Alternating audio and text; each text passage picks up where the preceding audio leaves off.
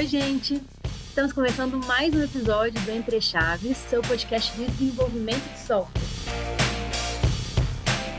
Eu sou a Fernanda Vieira e hoje a gente vai falar sobre Solid. Mas antes, eu queria falar com vocês que os nossos canais estão super abertos para conversa. Então, se você quiser tirar alguma dúvida ou sugerir algum tema, pode entrar em contato conosco via e-mail ou pelo Instagram. O nosso e-mail é entrechaves@dtidigital.com.br.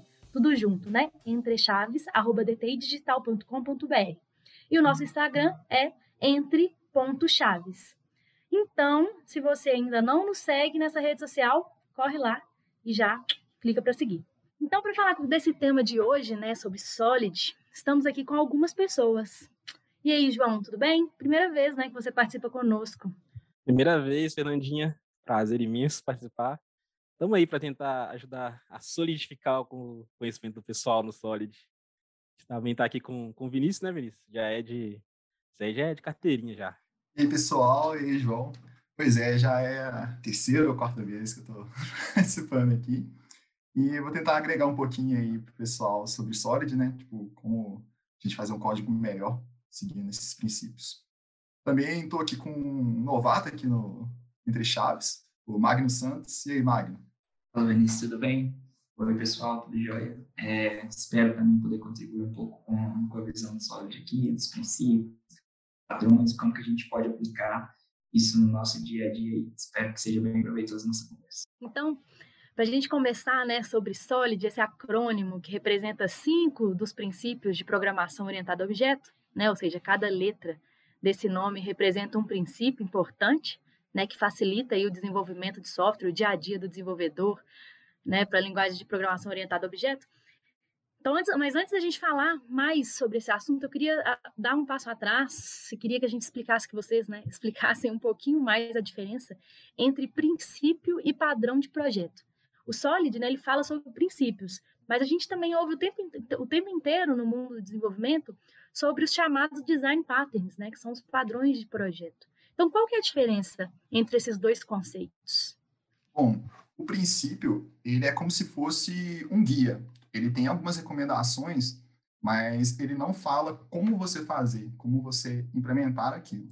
É, o padrão é, tipo, basicamente é uma solução né, comum de problemas que as pessoas elas vão, tipo, enfrentando é, dentro da programação orientada a objetos e já traz ali, tipo, tanto uma parte de confiança sobre como foi implementado, já também traz tipo, facilidades para poder realizar testes, por aí vai. Então, tipo, um seria mais o conceito na minha visão e o outro mais uma forma de aplicar esse conceito no dia a dia. É, e é até interessante que alguns padrões, eles seguem os princípios, né? Tipo, seguem alguns princípios. Eu, ainda na, na época da faculdade, eu lembro que para um jeito de eu lembrar a diferença dos dois, eu, eu assimilei que. Não sei se está certa, mas eu assimilei que o padrão de projeto era a implementação do princípio, sabe? Então, o princípio é ali aquela ideia mais geral, né? Tipo assim, é um. Como se fosse aquela ideia. Não, gente, me fugiu o nome do. Antes de ser o algoritmo ainda, a ideia do. Pseudocódigozinho. O pseudocódigo, né? Ele é o pseudocódigo e o padrão de projeto é o algoritmo que implementado em alguma linguagem especificamente, assim, vamos dizer, sabe? Que seria o padrão de projeto. Então, assim, de fato, o Solid tem a ver com o princípio mesmo, né? Vocês podem falar brevemente sobre o que, que é Solid, né? Quais são os princípios, brevemente, né, sobre cada um deles? É, eu posso falar um pouco já até da visão que eu trouxe no, no último shot que a gente teve, né, discutir o Solid especificamente. O Solid, como né, a Fernandinha falou no início, é, são princípios. Então, tipo assim, a gente constrói lá é, cinco princípios é, que são voltados para esse paradigma de orientação a objeto. E, e, tipo, a ideia né, veio pelo Uncle Bob, né, o Bob Semart, lá em anos 2000, mais ou menos. Mas ele só veio, tipo, a se consolidar depois, né, e ficou muito bem sugestivo, assim, do meu ponto de vista, tipo, sólido, né, tipo, um código sólido, um código coeso, um código onde você consegue ali é, fazer tipo alterações com pequeno esforço sem quebrar tudo, né? Igual a gente já, nas, em algumas aplicações a gente acaba é, lidando com isso no dia a dia. Pelo menos assim, para mim esse o Solid ficou muito bem assertivo assim para o que, que eles propõem. A linha do João no início ela faz sentido, né? Ele falou ali. Faz sentido, faz sentido. faz, velho. Curiosidade também, Uncle Bob é um dos signatários do, do Manifesto Ágil, né? Os caras importantes aí da computação, trazendo sobre, no, acho que foi num artigo que ele falou dos princípios de, de programação orientada a objetos, né? Que ele trouxe esses, esses cinco princípios aí que formam esse acrônico aí que a, acaba acompanhando a gente aí durante a nossa carreira, com certeza. É uma coisa assim que é importante pensar assim, né? Quando a gente fala sobre Solid, tipo, se você vê assim que você está desenvolvendo, né? Você desenvolveu assim, por exemplo, na primeira sprint, você mexeu, foi lá e mexeu numa classe. Aí, tipo, na segunda sprint, você vai lá e tem que voltar naquela classe e mexer de novo. Terceira sprint, você está mexendo de novo. Tipo, até o final. E cada vez que você vai mexendo, é, você, vai ficando mais difícil você dar manutenção naquilo, né? Tipo, com o Solid, o Solid traz alguns princípios que ajuda a gente a isolar um pouco, né? A, as classes e, tipo, tornar tornar o nosso o nosso projeto um pouco mais flexível. Tipo, você consegue alterar as coisas nele, é, evoluir, né? Sem precisar dar manutenção, tipo, sempre no mesmo lugar toda hora. É, você acaba deixando ali seu código bem desacoplado, né? igual o Vinícius comentou. É, os testes são bem mais simples de serem realizados e ele fica bem mais, menos frágil, né, na verdade. Às vezes, tipo, em algum código ali ele começa a quebrar um tudo é lado. E quando você está seguindo os princípios, esse aí fica bem mais claro no dia a dia. O, sobre os princípios, assim, tipo, cada né, letrinha ali tem uma correlação, uma explicaçãozinha básica sobre o que, poderia ser. O, o S a gente estaria mais voltando para a parte de responsabilidade, o O mais voltado para a parte de, de, extensão. Então, é, à medida que vai crescendo ali, formando lá, vão trazendo esses princípios, legal é que eles vão se complementando. Então, você começa desde a segregação, responsabilidade, quando você termina o último princípio, você está vendo que você está agregando todos os outros. Então, fica é, é, bem complementar. Pode ser até que em alguns cenários de exemplo, parece que tipo assim, o primeiro princípio que você achava que era o bom lá, no último já vem, tipo, quebra esse paradigma. Você fala, não, nossa, aqui tem como melhorar demais, porque aí você já tá com uma visão mais do todo, isso é muito bacana. Eles se relacionam bem, né? Acho que no final das contas, o Solid ali, ele te ajuda bastante a escrever um código mais limpo, né, cara? Um cara deixar uma, uma refatoração mais simples, se precisar, os testes, igual vocês falaram, mais simples também, do que, sei lá, criar uma, uma super classe lá que faz tudo, e aí toda vez que você vai fazer alguma coisa, é nessa super classe que você vai mexer, é ela que você vai testar, e vira aquela bagunça, aquele ninho de rato lá pra você mexer, pra você fazer teste, aí sobe alguma coisa, quebra, um, um cenário que você não previu, porque tá tão código está tão intrínseco ali, as coisas estão, estão tão acopladas que você não consegue testá-las individualmente, por exemplo. Então, até aproveitando esse gancho que vocês puxaram, né, da, da importância do Solid, então eu queria saber, vocês aconselham, né, o nosso ouvinte que está né, nos ouvindo aí agora, vocês aconselham que ele pare tudo que ele estiver fazendo no projeto que ele está trabalhando e comece a aplicar os conceitos de Solid? Ou é só mesmo para ter esse código bonitinho, para não ser recusado por request? Qual que é o conselho de vocês? Nossa, aí tem, tem casos e casos, né, Fernandinho? Às vezes tem um, aquele código legado ali que, se for mexer, é, às vezes é pior do que deixar lá aí do jeito que tá, né? Mas, assim, eu sempre vou aconselhar o Solid, né, independente ali talvez da situação. Óbvio, você pode aplicar, você não vai aplicar ele talvez todo de uma vez, mas no mínimo aos poucos dá para você aplicar um, um, do, um dos princípios tudo mais, principalmente quando você pega mais o, a parte de responsabilidade única, acho que é que, de início, é o que vai mais te ajudar, sabe? É, eu gosto muito da ideia, assim, também, tipo, de você, você sempre dar pequenos passos, né? Tipo, é, você não precisa refatorar toda a sua aplicação, assim, tipo, no mesmo momento. Tipo, você pode, você pode ir pegando algumas coisinhas, assim, por exemplo, lá, você vai, você pega, tipo, uma classe, começa a separar ela, tipo, começa a separar, tipo, uma com responsabilidade dela, vai separando aos poucos, que, tipo, é, em um momento você vai ter, ter modificado tudo já, tipo, sua, sua aplicação já vai estar outra. É, o legal eu acho que você tem, tipo, ele em mente, assim, no momento de desenvolvimento, igual o Vinícius comentou, e, tipo, aos poucos implementando. Porque acaba que, tipo assim, a gente vai lá, é, começa, a começa a entender sobre o princípio, isso também acontece muito com os padrões, né? E aí você vai tipo, criar um console log ali para poder printar um Hello World. Você faz seis camadas, dois espectros, mais um observer, mais orientado a serviço. E você fala, pô, mas é só um Hello World. Não precisa também de, ter esse, essa tratativa tão exagerada em determinados pontos. Mas ter ele em é, assim, em mente é muito importante. A arquitetura evolutiva também, né?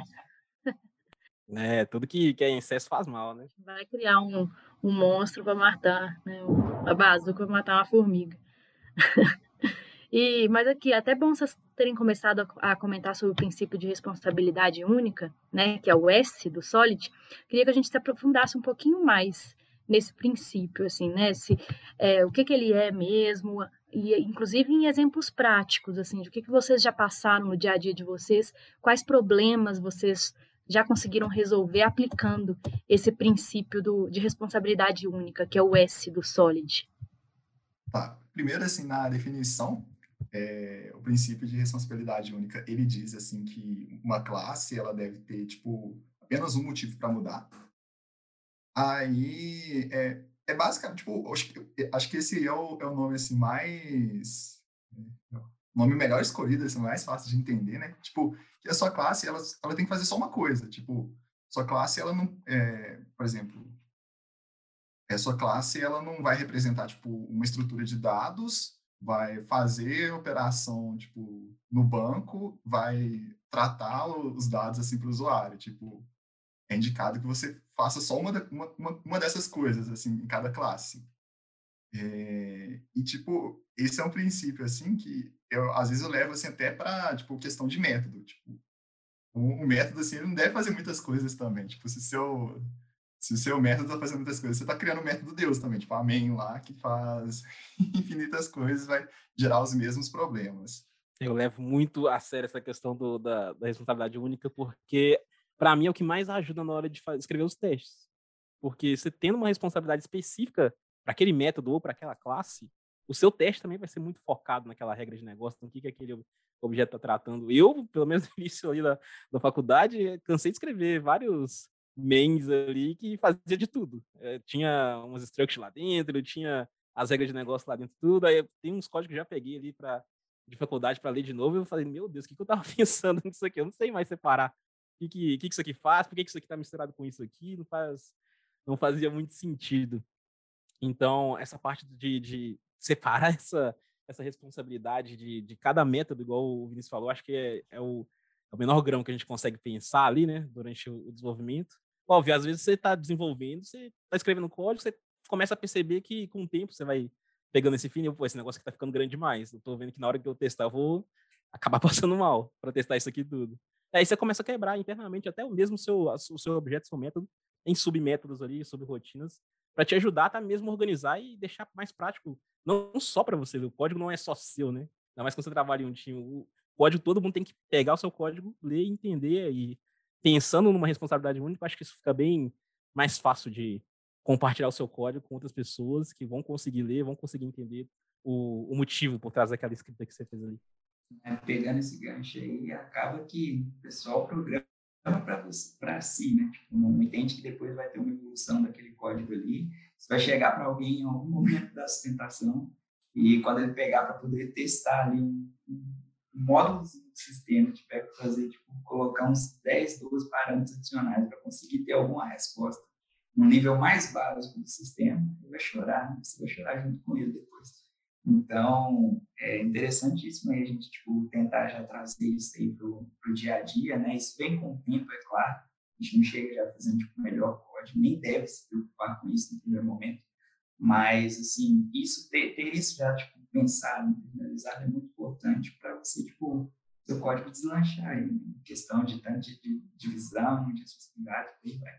É, e uma coisa, assim, tipo, uma dica que eu gosto muito, assim, nessa parte de de responsabilidade única é você, tipo, pensar no nome da sua classe, no nome da função. Tipo, por exemplo, você tem a função lá. Se sua função, ela, ela chama, tipo, sei lá, tipo, salva e envia para o, o, o, o S3. Tipo, é, claramente é, tem mais de uma responsabilidade, né? Então, tipo, você pensar no nome, você pensar em um nome bom para a função, tipo, realmente um nome que descreve o que ela está fazendo, vai te ajudar a ver se aquela função ela tem uma responsabilidade única. E a mesma coisa para a classe, tipo, sua classe ela está fazendo, ela tem tipo os atributos assim de um, de um objeto e tem as, as funções que vão salvar no banco. Tipo, então, ela seria tipo um, um user, assim, DTO repository. Tipo, acho que é, é uma boa dica. Essa sua dica, essa sua dica, Vinícius, ela, eu acho que ela é valiosa mesmo, assim, porque até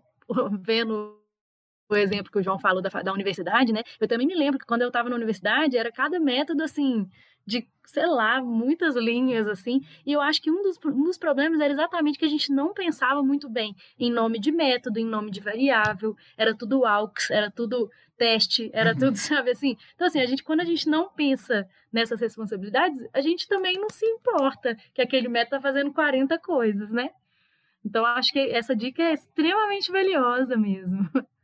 complementar então a visão do clean code aí, né? Tipo, a gente ter essa análise de como que a gente está escrevendo, né? Definindo bem o nome das variáveis. Mesmo quando você fala assim, ah, meu código, meu código que a gente está produzindo aqui não tem uma linha de comentada. Tipo, não, não é possível. Não, é possível. Tipo, se você define é, bem né, cada especificidade ali, é tranquilíssimo você ler ali um método, ter uma, uma variável, uma classe e entender o que executando. Ainda mais lá na universidade, né, Fandi, que a gente está pior, a gente quer fazer funcionar. Teste, então, esquece.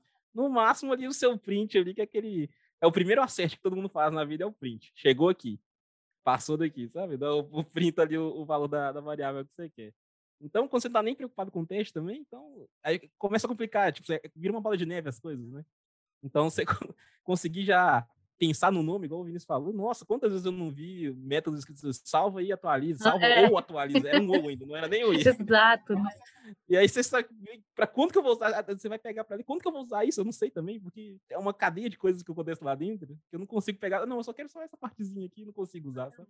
Na universidade eu era muito assim, é, era muito incentivado a comentar código. Não sei se na época de vocês era também, assim, né? mas na minha era assim, a gente tem que comentar tudo porque tem que ser entendível. Só que na verdade, assim, a gente entra no mercado, né, e a gente vê que o que a gente tem que fazer são métodos, classes entendíveis o suficiente para que a gente não precise comentar o nosso código. Né? Que as coisas sejam realmente intuitivas e tenham nomes tão bons, né, e responsabilidades únicas, para que a gente não precise utilizar esse essa, essa ferramenta aí do comentário, né?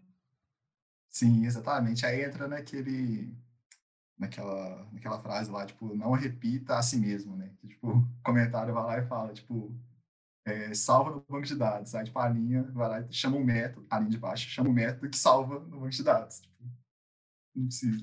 Exatamente. E você falou uma outra coisa legal, Vinícius, no início, sobre é, alterações né, que a gente vai fazendo assim, ah, numa sprint 1 a gente criou um método, aí na sprint 2 tem que alterar o método, na sprint 3 tem que alterar o método. E às vezes a gente também é consumido pelo dia a dia e acaba assim, ah, vou colocar aqui mais essa linha nesse método, ah, vou colocar mais essa. E de repente o método, não, não que a gente crie métodos com 400 linhas, mas assim, o dia a dia também vai consumindo os desenvolvedores, vão fazendo com que eles em vez de refatorar aquele código ali, deixar ele um pouco, um pouco melhor, vão só adicionando linha no mesmo código e perdendo né, esse princípio da responsabilidade única. Então, isso é outra coisa também que a gente tem que tomar cuidado, né? Não perder essa preguiça aí, né? De refatorar e né, realmente deixar os métodos legíveis e com responsabilidades únicas. Eu já vi isso acontecendo muito, Fernandinha. Principalmente com sustentação, que você quer né, apagar o fogo ali muitas vezes. Então, ó, vou colocar mais uma linha aqui, mais uma, mais uma, mais uma. Quando você assusta, quando você vai voltar naquele ó, nossa, eu lembro quando isso aqui tinha, sei lá, 20 linhas, hoje tem 40, 50, sabe? É tão, e ele faz tanta coisa já, com tanto, igual o deu o exemplo lá do, dos, dos parâmetros opcionais, tem tanto parâmetro opcional, você olha, tem uns 20, e, e cada hora é um caso diferente. Como é que você faz um, uma combinação ali para fazer cobrir tudo isso, sabe? Fica muito complicado depois. E é justamente são alterações pequenininhas que, é. no, no momento da alteração, você não percebe. Só vai perceber isso depois que juntam várias delas. E aí já, tipo, ah, já desvirtuou totalmente o método do, da responsabilidade dele original. É, aí vai lá e a primeira parte não funciona mais, né? Tipo, a primeira parte que você fez já não funciona. Aí você tem que voltar lá e... Não, já nem, já nem usam mais para isso, né? Aí pega esses trechos de código lá que ninguém nem sabe por que, que, que tá ali, né? Ah, sei lá, deve, um dia funcionou. Deixa aí, não mexe não. Eu acho que o legal aqui também é, tipo, como que o princípio junta com o outro. Né? Acho que a gente está falando da questão da responsabilidade única, O segundo princípio já é justamente sobre essa questão de, de extensão dos métodos, né? de como que eles têm que estar tipo, fechados naquele escopo que foi definido, mas aberto para extensão apenas. Né? E quanto mais a gente está colocando IPs ali, colocando regras adicionais, acaba que a gente também está tipo, indo contra, né? violando o outro princípio. Tipo, e, e aí, tipo, acaba que ali naquele escopo, né, daquela classe que já deveria estar tá fechado, já está funcionando em produção, você está só colocando regra adicional nela, a tendência é que ela quebre, porque ela apresente alguma consistência ali é muito grande. Então, é, meio que fazendo gancho aí de como que um princípio se correlaciona com o outro, até no próprio exemplo da gente conversando aqui. Então, Magna, bom você ter puxado, né? Acho que é legal a gente falar um pouquinho do O, mesmo que é esse princípio do aberto-fechado. Legal seria se a gente pudesse conceituar um pouquinho, e mesma coisa do, do princípio da responsabilidade única. Fala um pouquinho, fala sobre experiências que vocês já tiveram. É, o exemplo no dia a dia assim, acaba sendo coisas corriqueiras, né? Tipo, a gente falou um pouco no TechShot, mas em outras situações também acaba que a gente tem, tipo, regras de negócios bem definidas para, por exemplo, um processamento de conta, alguma coisa assim. E aí a gente vai lá, tipo, ah, não, beleza, eu quero debitar numa conta, é um IF para uma conta, um IF para outra conta, outro IF para outra conta, e aí, tipo, vai crescendo isso, amanhã tem 15 contas, tem 15 IFs, um método enorme. Então, tipo assim, se a gente deixa isso ali para prover algum tipo de sobrescrita, para poder, tipo, é, utilizar uma interface, uma classe, uma classe abstrata, que são formas né, que a gente consegue é, gerar abstrações dentro de orientação objeto, a gente consegue fazer tipo, isso separadamente. Então, a gente estende daquela classe ali e faz um, uma regra específica de débito para ela. E não fica, tipo, colocando novos ifs, porque depois para testar isso vai ser horrível. Ao passo que se você tiver, tipo, tudo bem separadinho, pronto ali para poder estender, o teste vai ser muito mais tranquilo, porque cada um vai falar sobre cada débito específico, igual o exemplo que eu dei aqui. Quase um trade-off, né? Obviamente o IF é muito mais fácil, mais rápido de fazer, é. Mas é do escala, né? Ele não vai escalar, vai chegar lá na frente, você vai ter esse problema aí dos 15 IFs. Cada tipo que você está fazendo um IF é um, um teste diferente. Uma classe está tendo mais responsabilidades do que especificamente para aquele lá, né? Essa do, do, de você fazer ifs para tipos, acho que é o exemplo mais corriqueiro que você vai existir. Aí pode ser qualquer aplicação da vida aí, de aplicação financeira, e outras aplicações aí para gerar tipos de documento, por exemplo. É, isso é batata. Isso acontece muito fácil, muito simples de, de cair nessa armadilha do if ali, justamente pela facilidade. Um exemplo assim que eu sempre lembro da aplicação desse princípio de aberto e fechado é, para geração de relatório CSV.